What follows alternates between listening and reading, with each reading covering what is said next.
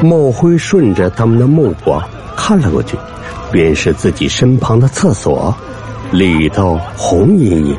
叔叔，叔叔，好烫，好烫，救救我吧！不要丢下我，叔叔。揪着莫辉手臂的小孩落下了眼泪，沙哑的哭着。莫辉一愣，厕所里突然出来一个手臂，也是焦黑一片。同时，手臂之后的身子和头也露出一大截，像是身材高壮的汉子。那烧焦的汉子吼了一声，甩动着手上的小孩子，仿佛对廊道间的住户叫嚣：“坏人，你为什么要烧我们？坏人，坏人！”小孩被焦黑汉子提着，尖声叫着，伸手拍打汉子。某会明白。厕所里这个凶狠的家伙，就是当中梦中见到的放火之后被大火波及的那些地下钱庄的成员。叔叔，救救我！叔叔，救救我吧！叔叔，叔叔！小孩子胡乱挣扎着，大哭大叫。后头的住户们对着夺去他们性命的凶神恶煞仍然胸有余悸，只能愤恨的张大嘴巴，发出诡异的哭声。茂辉本想这时赶紧下楼，一听孩子哭喊，立刻喊道：“别怕！”说完，一个箭步跨上去，双手抓住小孩双臂，和那凶神互相拉扯。他只觉得孩子渐渐被拖进厕所。这时候，他突然觉得腰身被抱住，往外拖。回头一看，是个大婶的怨灵抱着他，他两眼污浊一片。大婶张开嘴巴，淌着血，喃喃的哭着：“放了我的儿，放了我的儿。”大婶之后是一个大叔，也揪着茂辉的双肩，将他往外拖。眼看着更多的冤魂涌来，七手八脚将他往外拉。只会躲厕所，出来！茂辉用力一拉，再加身后这帮人的一起拉力，终于把他们拽了出来。七八个住户怨灵一拥而上，抓住那钱庄的恶灵的四肢，有的伸手乱扒，有的张嘴巨咬，有的挥拳就打。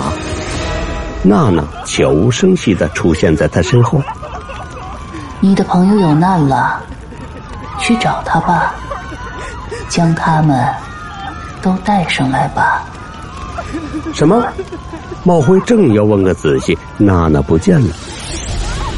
突然一声大震，成衣商的门开了，排山倒海的怨恨鼓出，红黑雾在地上弥漫，围着钱庄恶灵身边的住户们，由此愤怒的踢打着他。砰的一声，门又关了，同时传出钱庄恶灵惨叫声。茂辉好不容易奔到一楼，看到文员正被几个男人压着，用枪指着头。你们干什么？茂辉指着那些人大吼。梁哥回头一见茂辉，狰狞冷笑，向手下使了个眼色。两个大汉立刻上来架住了茂辉。出来混也要讲道义。文员已经准备好还你们钱了，干嘛这样？茂辉大叫，其中一个大汉二话不说，一拳打在他的肚子上。梁哥歪着脑袋走过来，用手枪指着他：“你上次很猛啊，打我，这笔账咋算？”茂辉看着梁哥狰狞的眼睛，突然明白了刚才娜娜的话：“我公司里还有十几万，梁哥，我上去拿给你。”算是给你赔罪，咋样？梁哥不等他说完，抡起拳头就往他身上打。把他们带上去，别让他们耍花样。几个小混混将他们押到了电梯门前，按着向上键，不知怎的，电梯门上的楼层号按了下来。电梯坏了，梁哥，走楼梯，一下就到了。茂辉咳了几声，苦笑道。梁哥也不搭话，自己便往上走。通往六楼的楼梯是堵死的，是一些杂物。为了到达七楼，只好从五楼楼道穿到另一层的楼梯上去。这时候，几盏灯忽明忽变，在楼道里闪烁。这楼道似乎比想象中要长，不仅几个混混觉得奇怪，连茂辉也觉得惊异。他双手被扭在背后，转头瞧见压着他的小混混手腕上的表，零时三分。他深深吸了口气，住户们的忌日到了。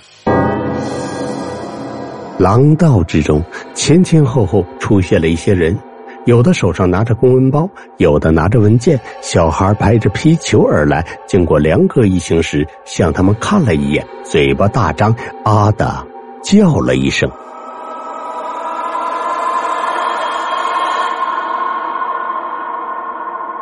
本集已结束，下集更精彩。